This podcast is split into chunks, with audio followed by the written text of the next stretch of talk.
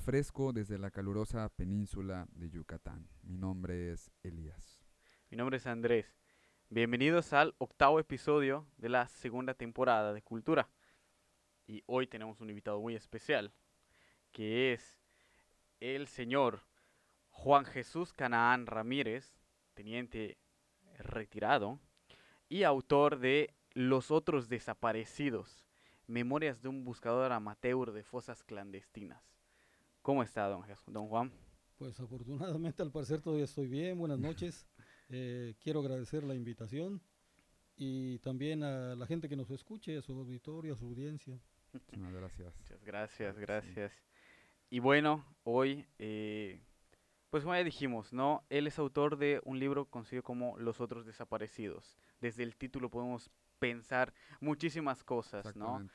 Y ahorita vamos a hablar un poco al respecto de, de todo esto que podemos sentir, todo eso que podemos imaginarnos cuando pensamos, primero en la palabra desaparecidos, pero luego lo más importante en los otros. Los otros. ¿Quiénes son estos otros?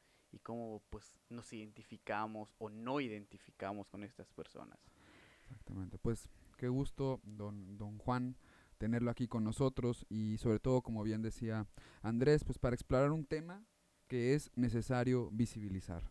Una eh, realidad que ya se nos manifiesta cotidiana en México y que eso pareciera eh, que está ahí lejos, ¿no? O que podemos cerrar los ojos en cualquier momento y que ya el problema ha acabado, ¿no? Y estamos hablando de la desaparición forzada de personas a cargo de diferentes organizaciones, ya sea policiales, ya sea delictivas, etcétera. Entonces, eh, escribes este libro que menciona Andrés y en él plasmas tus vivencias en la asociación Los Otros Desaparecidos, encargada de encontrar fosas en las cuales han sido enterradas personas víctimas de la violencia. Y aquí pues, da pie a nuestra primera pregunta. ¿Por qué escribir estas memorias?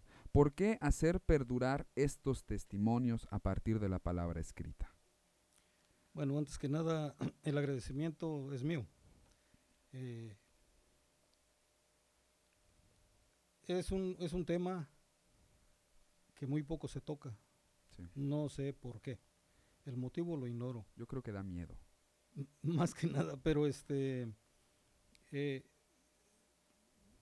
el- el- lo, que me obligó, entre comillas, a escribir esto es para que quede una constancia, una memoria, un escrito, de lo poco que yo aprendí en cerca de cuatro años.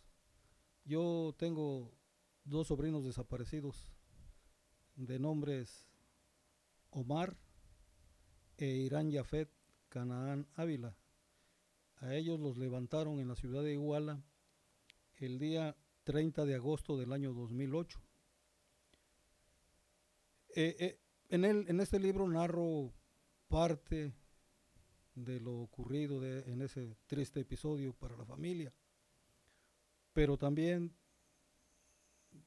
fui recabando algunos testimonios eh, más que nada esto podría servir también como una guía para algunas personas que como nosotros, nosotros o los otros, nos decidimos a, a buscar a nuestros familiares.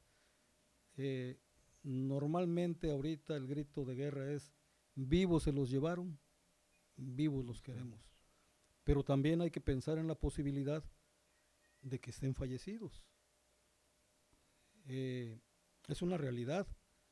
El problema es que en México ya nos estamos acostumbrando.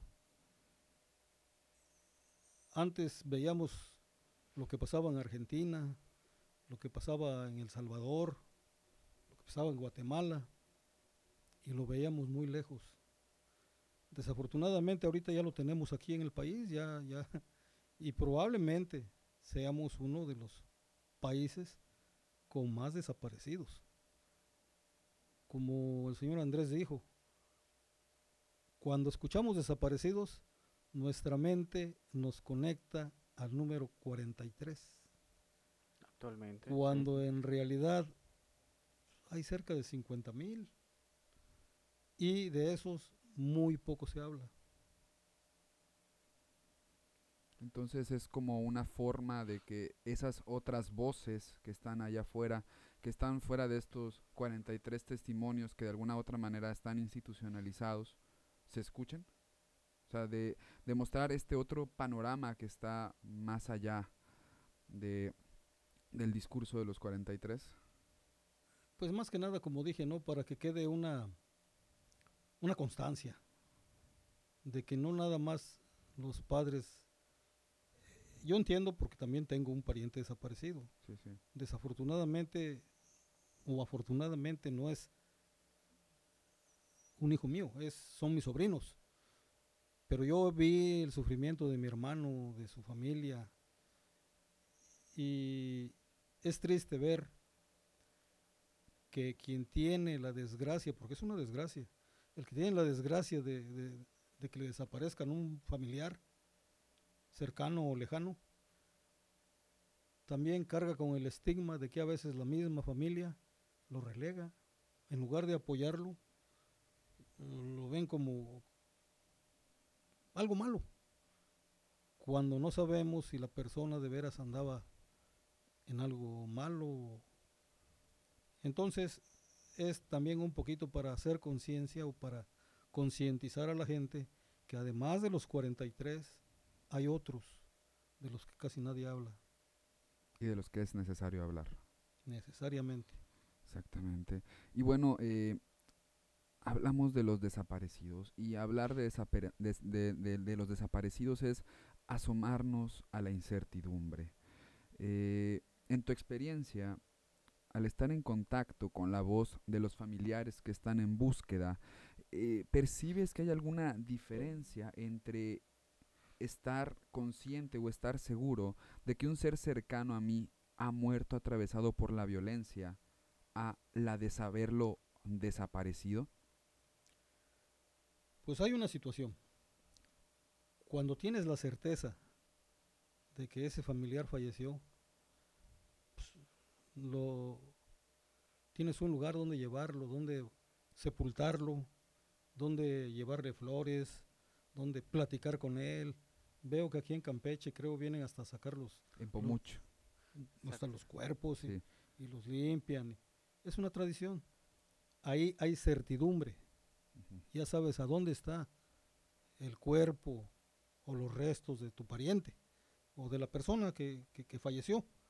Pero en el caso de una desaparición son muchas cosas, porque a la hora que te sientas a comer, no comes, porque estás pensando, mi hijo ya comería, Eh, no estará sufriendo, no estarán pegando, no lo estarán forzando a hacer cosas que no quiera o a lo mejor ya está enterrado en algún lugar ignoto y, y lejos de una tierra santa.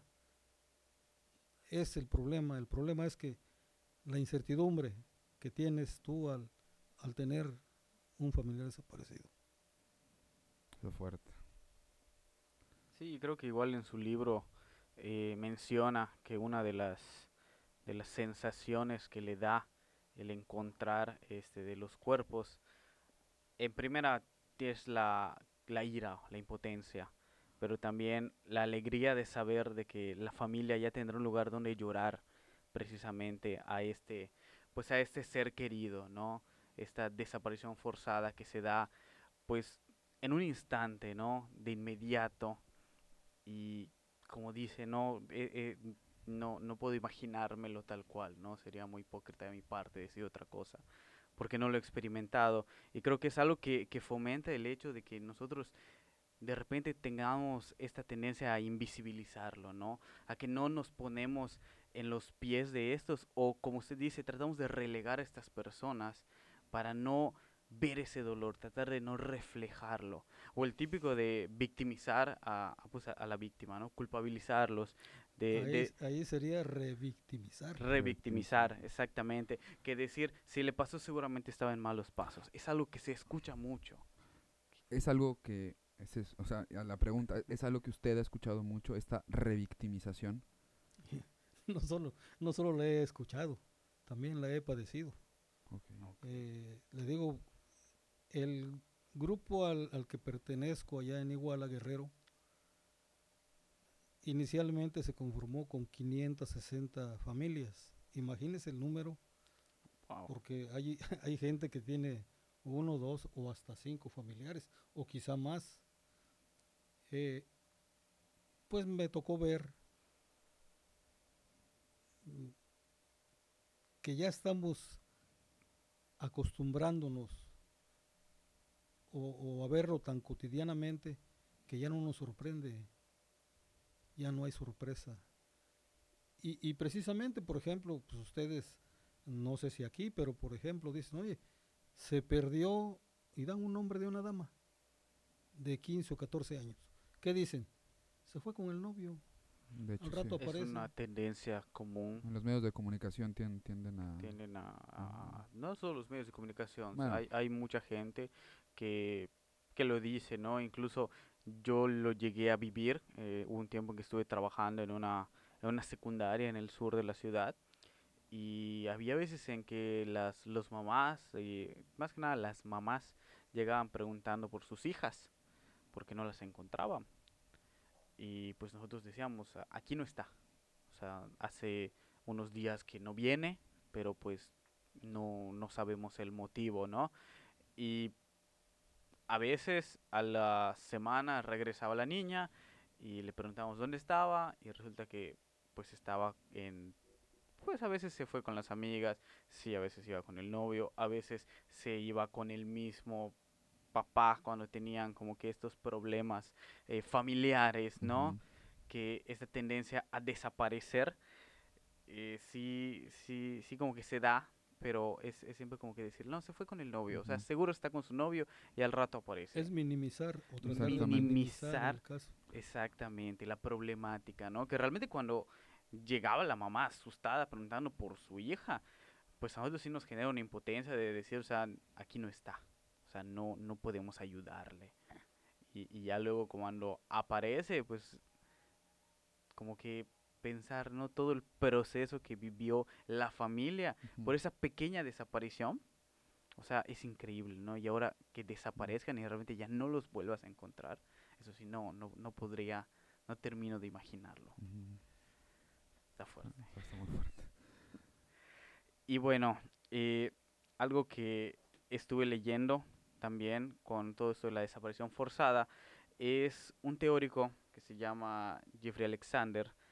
Habla de lo que se conoce como el trauma cultural, que es cuando se da una situación que produce un cierto, pues un cierto malestar, un, un- un desagrado en este caso pensando en desaparecidos, en gente que de repente les cambia la vida, que uno sale a la calle y no sabe en qué momento y ¡pum!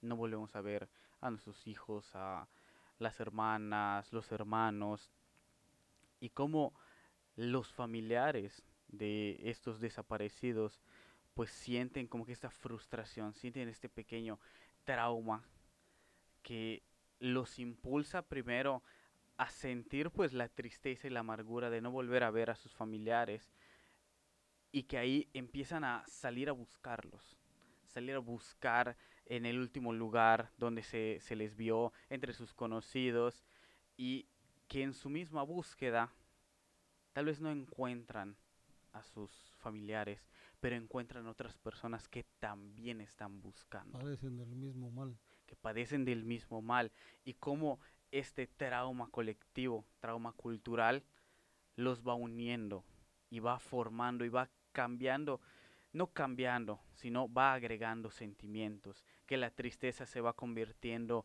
en fuerza, en coraje, en saber que otras personas igual están apoyándonos unos a otros.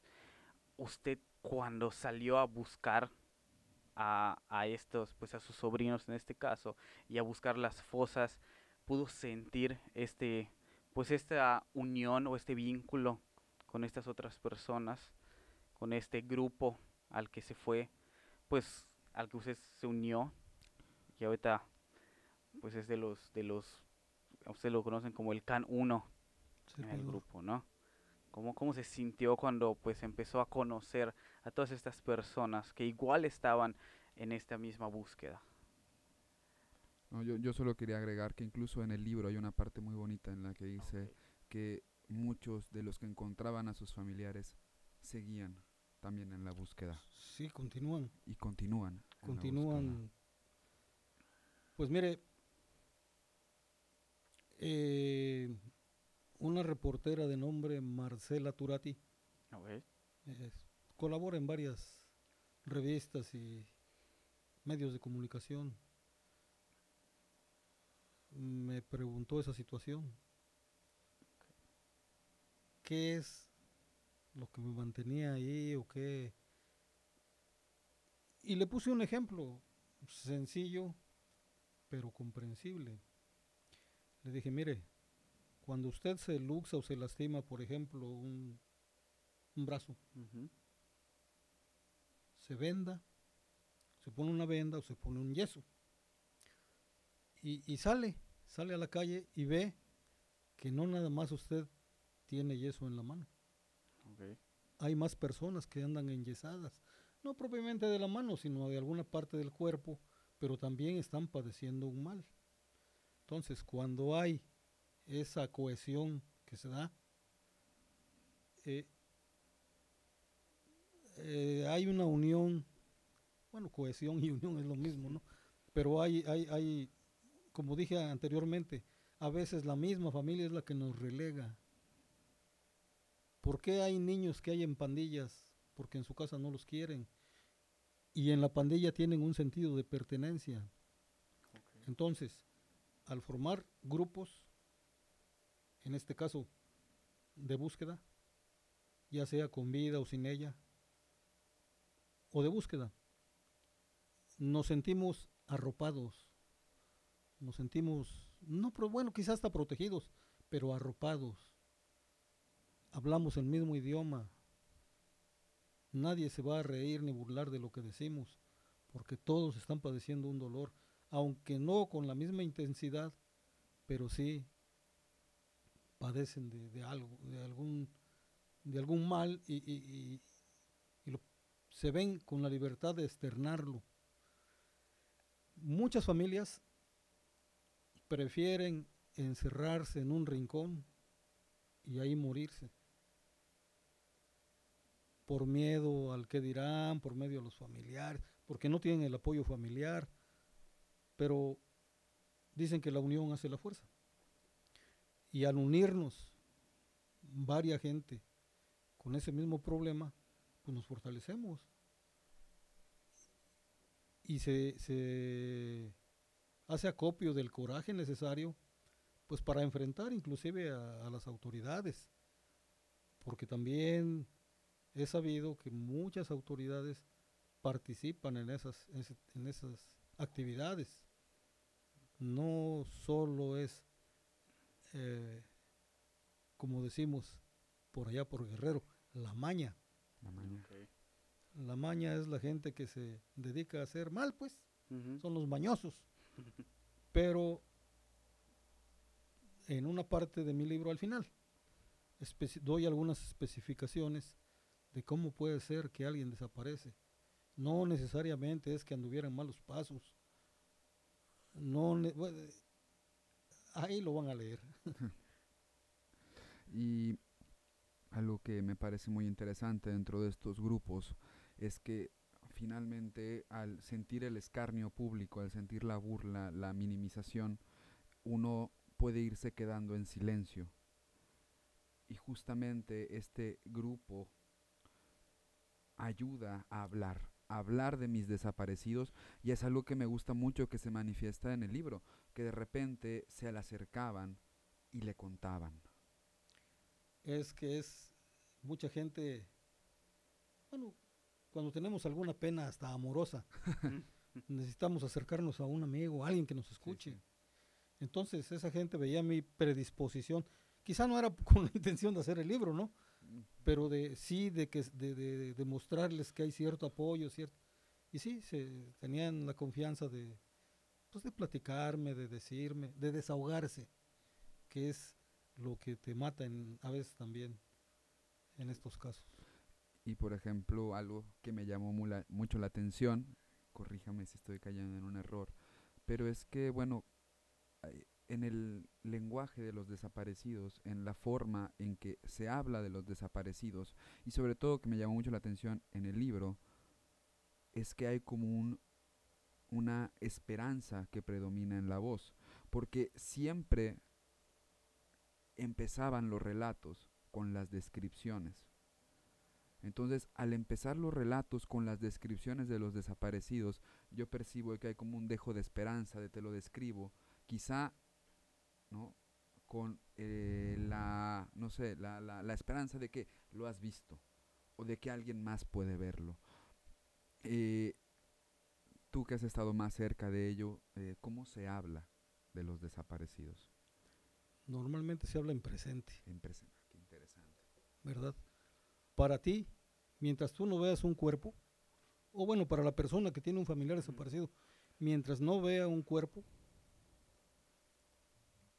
que fehacientemente sepa que es el de su familiar. ¿Y cómo vas a ver? Con las pruebas de ADN o las pruebas que hay. Su mente se cierra. A veces, les, a veces yo he visto casos de personas que les entregan el cuerpo y no lo quieren recibir porque se niegan a aceptar la realidad. Perdón.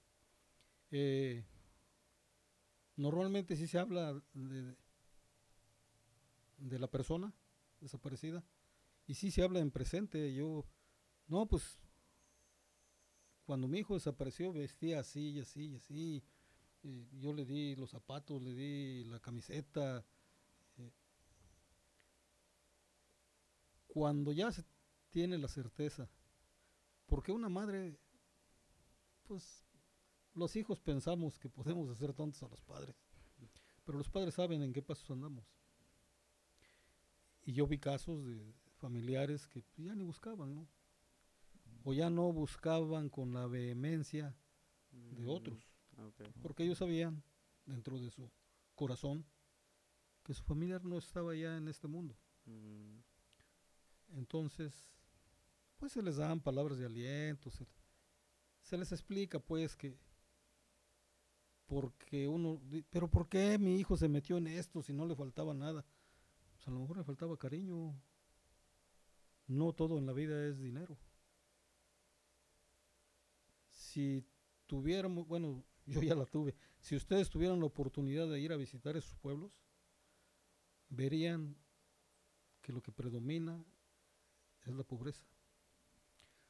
Y la gran mayoría de muchachitos se la pasan viendo series televisivas donde se hace apología del crimen. Eh, Ven que el, el narco anda con muchachas, con pistolas, con dinero. Pero lo que no les dicen es que la vida del narco es la más corta. Si ustedes platicaran con una persona de Sonora o Sinaloa o Chihuahua también, les diría, mejor vivo cinco años como rey y no 50 como buey. Qué fuerte. Wow. Y a veces ve usted a un niño y le pregunta, ¿y tú qué vas a ser de grande? Pensando que va a contestar ingeniero, licenciado. No, yo narco, como mi tío. Y, y no sé si han visto ustedes algunos videos donde ya hay unos niñitos Con sus con armas, sus ya. armotas y gritando. Y aquí, esa es la secuela o la escuela que llevamos. Y el problema es que la sociedad lo está aceptando. Y bueno, me gusta mucho el título que se llama Los otros desaparecidos, porque estaba eh, leyendo eh, cuando nosotros pensamos en las víctimas de violencia, de muertes, violencias o de desapariciones forzadas, como usted dijo, no eh, esos 43 que comúnmente pensamos, no son solo 43, son muchísimas más personas. Entonces, cuando nosotros pensamos en esto, nos empezamos a unir a este movimiento social, empezamos a adoptar este trauma colectivo. Porque yo me acuerdo cuando Elías y yo todavía estábamos en la, en la carrera, fue que se dio este suceso de los desaparecidos. Y al principio sí se dio un gran auge, pero luego, conforme fuimos ahondando en eso, ya el número cambió. Y no eran simplemente 43, sino que esos 43 tenían nombre y apellido. Y esos también tenían tenían este, de una imagen, los podíamos ver, tenían ojos que podíamos, en los que podíamos reflejarnos y que reflejaban a todos los desaparecidos que se han dado en todo el histórico de la de esta pues de, nuestra de nuestro contexto histórico que es hablando específicamente de México no de todas las situaciones violentas que se han dado. Entonces pensar precisamente que no solo son estas personas, sino que han habido otras cientos de miles de personas, nos permite como tener esta conciencia de lo que implica, am, ¿cómo, cómo decirlo? no? Todos los movimientos sociales que se Ujú. están haciendo tienen un propósito que normalmente es, ¿cómo decirlo? Ya me perdí un poquito Visibilizar. visibilizar que hay más allá, ¿sí? Que no, no, no solo son ellos, ¿no? Que, que no solo son que 43. no solo son 43 precisamente, que todo lo que se ha sucedido y cuándo se va a acabar, ¿no? Hasta cuándo estos otros, no, no que vayan a aparecer, sino que dejen de desaparecer. Esta labor que, que el grupo hace es, es muy fuerte, ¿no? ¿Cuántas, como usted dice, memorias de un buscador amateur de fosas clandestinas? ¿De dónde, por qué el amateur? Porque hay gente que lucra Ok, con la desaparición de, de algunas personas y se presentan como profesionales.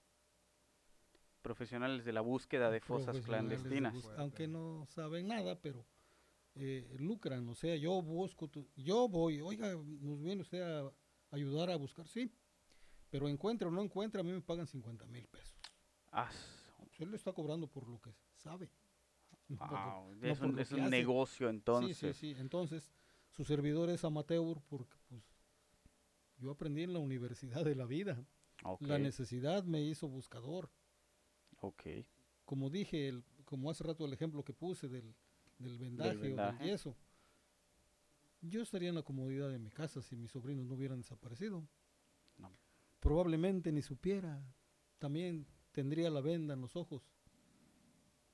Es una situación que a mí no me ha pasado, pero me puede pasar. Esto es como una enfermedad. Usted puede llevar la vida más sana. No toma, no fuma, no se mete con damas ajenas o, y de repente le diagnostican una enfermedad. Por ejemplo, por, producida por el tabaquismo. Ok, Y usted dice, pues yo no fumo, pero ha estado cerca de personas que fuman. ok, ok. Entonces, Sí, nadie está exento de, de- de tener un familiar desaparecido.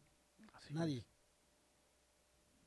Y ah, claro, es una situación que a nadie se le desea, pero puede ocurrir. Entonces, mentalmente hay que estar preparado para ello, porque probablemente, como les dije hace rato, la familia nos aísle, nos vean como apestados. No, no, no le hables porque quién sabe en qué andaba el, chamaco o, o la muchacha. Y si soy de los pocos que se llenaron de valor para buscar, qué bueno. Pero si soy de los que se prefieren un rincón para llorar y ahí secarse. Entonces, la pregunta era que por qué era amateur, ¿verdad? Ya me estaba yendo por otro lado. Bien, amateur porque su servidor no ni soy profesional, soy suertudo. Tengo mucha suerte para, para encontrar, se me facilita la situación. Y pues me han invitado a varios lugares. Desafortunadamente, pues soy, como, como bien manifestaron, soy militar retirado. La bueno, aquí a- en, en los medios civiles le llaman pensión. Ok. Nos- lo de nosotros es haber de retiro. Y el haber de retiro no es tan jugoso como se cree. Bueno, claro, dependiendo del grado. Yo me retiré de teniente, entonces no me estoy muriendo de hambre. Pero tampoco estoy tan bollante así como Ujú. para ir a todos lados. Y también siento como que no debo cobrar. Me han invitado, he ido, nada más que me paguen mis alimentos y si hay un lugar donde dormir, mejor. Es todo. Ok. Pero no soy profesional. Ok. Ok, Oh, es un es- es- statement muy fuerte, ¿no? Porque es lucrar con el dolor de la gente. Exactamente, aprovecharte de esta situación eh, de pena, donde sí, me imagino, o sea, yo soy padre, ¿no? Y todo lo que, lo que no daría por tener, eh, en este caso, que desapareciera mi hijo, esperemos nunca suceda, ¿no? Pero todo lo que, lo que podría yo hacer y estaría dispuesto para eso, y que, por supuesto, siempre hay gente que buscaría aprovecharse de esto, ¿no? Y ahora, una, una impresión eh, leyendo el libro eh, es que el proceso de ponerle cara a los cuerpos Vos. y voz es muy lento. Ah, un reconocimiento. Sí, Sí. o sea, el reconocer, e- el saber quiénes son estos cuerpos que sacamos de las fosas. ¿Cuál es el proceso o por qué me da la impresión de que es tan lento? Desafortunadamente hay dinero para hacer estadios de béisbol, para hacer de fútbol, eh, para otras cosas. Esto a, raíz, creo que nosotros fuimos los segundos en el primer grupo de búsqueda, creo que me parece que surgió en, en Sinaloa, en el fuerte. Eh, tengo la satisfacción y el gusto de conocer porque casi la mayoría son mujeres. Eh, no sé si hayan oído hablar de un lugar que se llama Patrocinio, en Coahuila. ¿no? Mm, No. Se han hallado más de 160 mil restos, restos, pero ya son fragmentos de huesos. No. Entonces, este... Ah, perdón, ya me perdí con... No preocupes. ¿Cuál fue la pregunta? Eh, Ah, sí, sí. eh, sí. Eh, eh, desafortunadamente, esto empezó hace unos. El auge, el auge de. A raíz de que, de que, de que empezaron a ver que sí, que sí, se puede encontrar, surgieron infinidad de grupos. No tengo la. Pero yo conozco casi 65 grupos de personas que buscan. Eh, el gobierno sigue, o, o más bien el libro de El Príncipe de Nicolás Maquiavelo sigue vigente. Haz como que haces y no hagas nada. Entonces, el gobierno nos da tolito con el dedo. No, pues sí, que vamos. Y, y sí, hay mucho dinero, pero se reparte nada más en las altas esferas. Entonces, el proceso que es cuando nosotros encontramos un cuerpo, nada más lo encontramos, lo localizamos y ya viene la autoridad, en este caso la fiscalía, que antes era procuraduría, lo extrae, lo, se hace una que le llaman cadena de custodia, se le lleva a un lugar, en este caso al CEMEFO, por decir algo, y de ahí se traslada a los refrigeradores de México, en la fiscalía, o hay algunos que están en algunos estados. Por allá se dio el caso en Jalisco de dos, dos trailers frigoríficos que andaban Ah, sí. Ah, sí. ambulantes con, con cuerpos. Entonces, este, es un problema que se le vino a, para, que el, para el que el gobierno no estaba preparado. Entonces,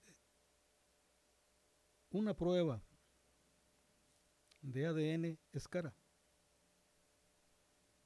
Y no le quieren invertir porque no hay ganancias. A ellos no, no les conviene decirme, señor Canán, ya localizamos a sus sobrinos, téngalos, sepúltelos. Yo no me les diré gracias, si acaso, porque es su obligación. sí. La ley de víctimas dice que si el gobierno no me da la seguridad en mi persona, en mi propiedad, en mi entorno, tiene la obligación de retribuirme las pérdidas. Entonces, el identificar un cuerpo, eh, al identificar un cuerpo tienen que quedarme primero para el sepelio para la- y pagarme ahorita creo que es eh, son mil salarios mínimos vigentes Wow. entonces este es una ley está aprobada pero eso es nuevo no sé qué edad tengan yo los veo muy jóvenes pero por ejemplo sí supieron por ejemplo del 68 Por supuesto. Por supuesto. Pues, bueno, ahí no hubo desapariciones. Bueno, sí había desapariciones, pero también hubo muchas muertes. Sí.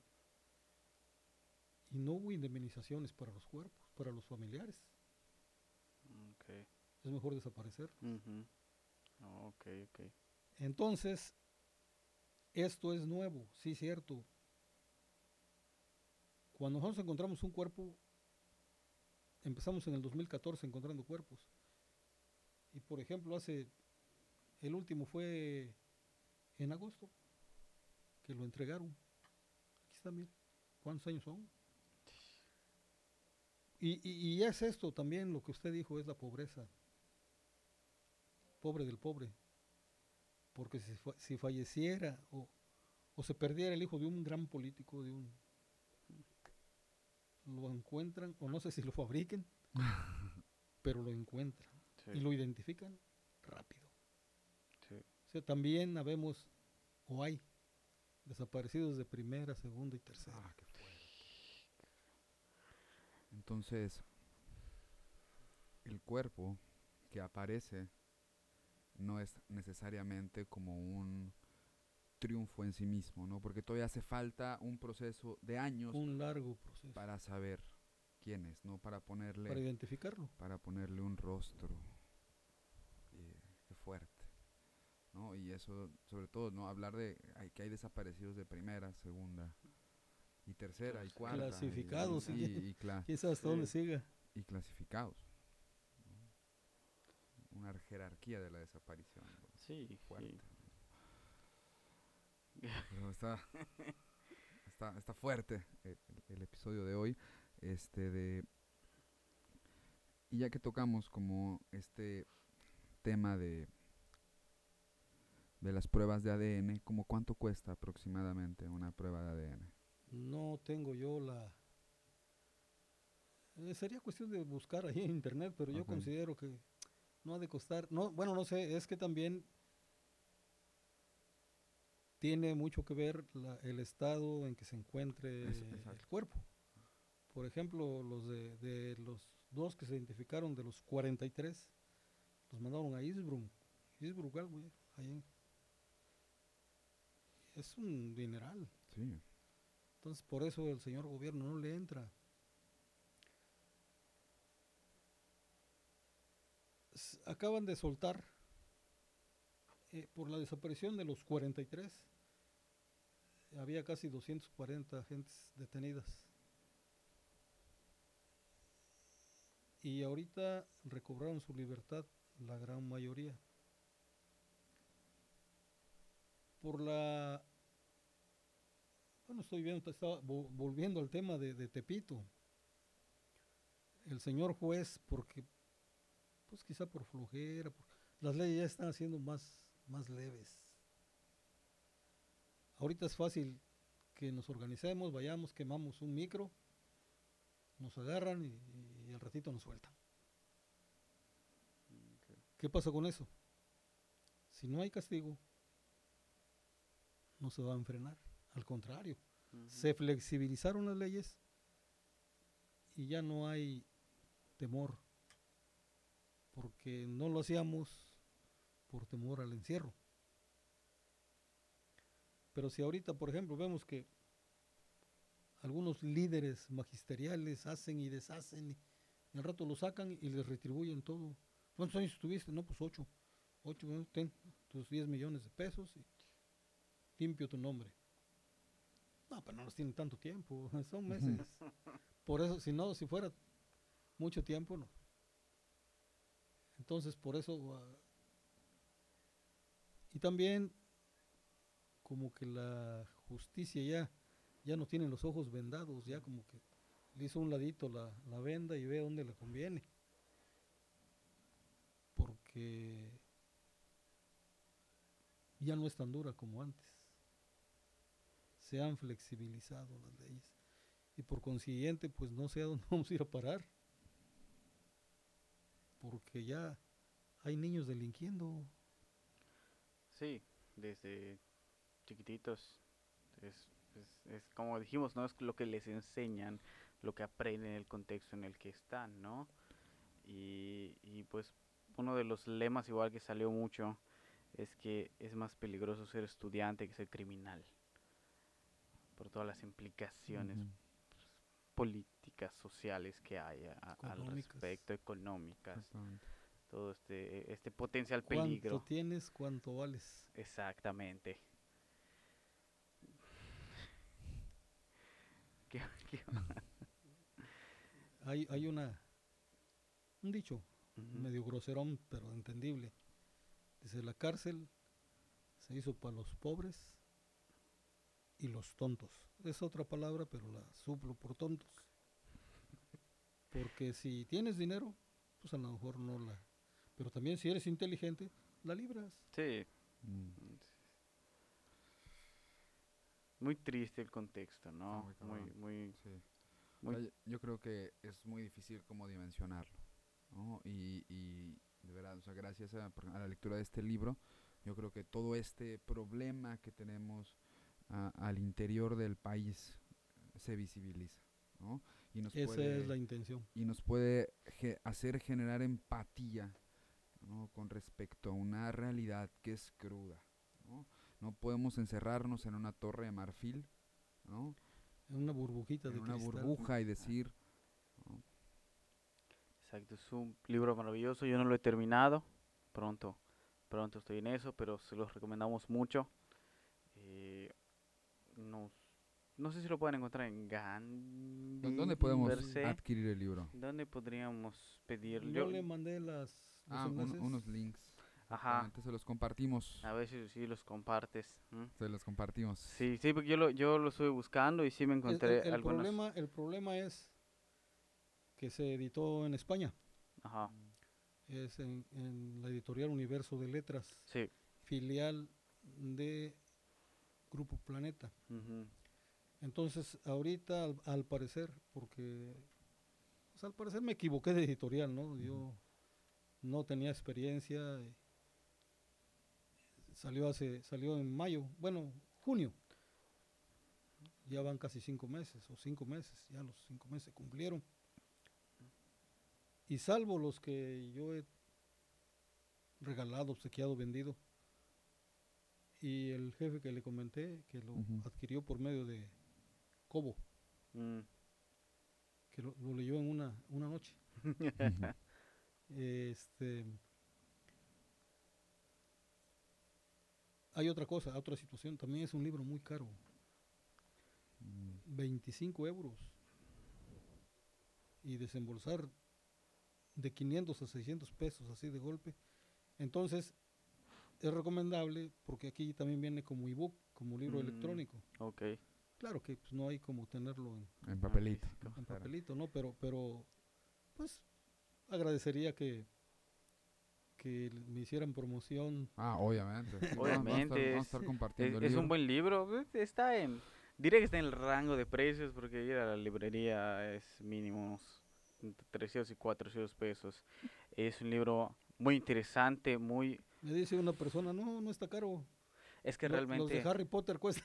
Es que realmente está, está como que en el rango de precios para pues para la editorial, ellos para saben, el grosor y saben. todo. E- e- ellos saben, ¿no? Y Mire, a- a- aquí- tengo una serie de, Ah, de, de libros de, sí, de, creo que se los sí, mandé. Sí, ahí, ahí les vamos a pasar los links. Si lo pueden a- adquirir, se pueden leer. La verdad es un libro fuerte, Fuerte, Recomendable. recomendable, muy recomendable sí. por, por precisamente por toda esta, esta cantidad de información que nos brinda, ¿no? Tan, tan real y, y tan intensa, ¿no? De repente cruda, eh, que se puede palpar hasta cierto punto. Pero por momentos tierna, por momentos... Tiene de todo. Sí, hasta a veces hasta lloraba. Sí, sí, es, es un que es, ¿no? es- es un revoltijo de emociones que te pueden dar, ¿no? En el momento de que, de que lo estás leyendo y cómo puedes llegar, pues, a hacer conciencia, a empatizar con todas estas memorias, porque pues son testimonios. ¿Sabe qué es lo que tiene? ¿Qué es la realidad? Exactamente, o sea, Y No, es un nada libro- inventado. Y es un libro que duele y es un libro que incomoda. y que lo tanto- molesta y que enoja. y- Exactamente. y eso Y que lo tenemos, hace un que gran tenemos que libro. leer. Sí. Yo creo que sí es un libro que sí nos va a pinchar esa burbujita en la que solemos encerrar ¿no? y ponernos de frente al dolor ¿no? en una sociedad que lo ha negado, en una sociedad que le tiene miedo al dolor y, y que a le la tiene mi- realidad. y que le La tiene realidad. miedo al dolor de otros. Exactamente. ¿no? Y ahí están esos otros desaparecidos, de los cuales tenemos que hablar, de los cuales tenemos que mantener vivo el testimonio, ¿no? y maravillosamente están escritos y con eso están trascendiendo. Así es. Entonces, muchas gracias, don Juan, por estar con nosotros hoy. De verdad, yo creo que ha sido uno de los episodios más fuertes. Me siento raro, ¿no? O sea, me siento, me siento como nunca antes me había sentido al grabar un episodio. Gracias, gracias por invitarme, Es un episodio diferente, es un por la episodio. confianza que me han brindado. No, no, no. Al contrario, gracias a usted por tener la confianza de, hacer, de, de- de estar aquí Estar aquí con nosotros. hoy. Imagínense, no fui a la búsqueda. Así es. Exactamente, Porque es importante recalcarlo, las búsquedas se siguen haciendo, Sí. Sí. se siguen Eh, realizando. la última fue de lunes a viernes, precisamente en el área de Tijeritas, a donde se manifiesta o me, me, me indicó la mente, que está ahí en el libro, que ahí no incineraban, que ahí deshacían. Mm, Entonces, sí hemos encontrado, sí hemos encontrado, afortunadamente.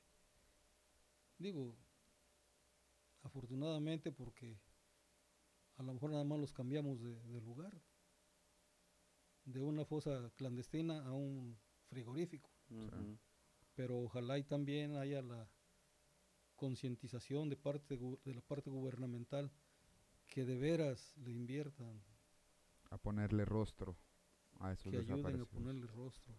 A esos desaparecidos. ¿no? Pues muchísimas gracias. Esto fue Cultura.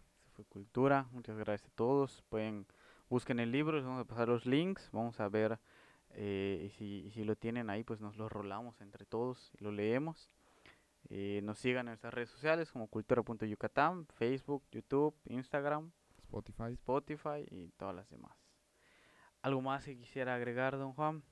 Pues nada más para su auditorio que si tienen la sensibilidad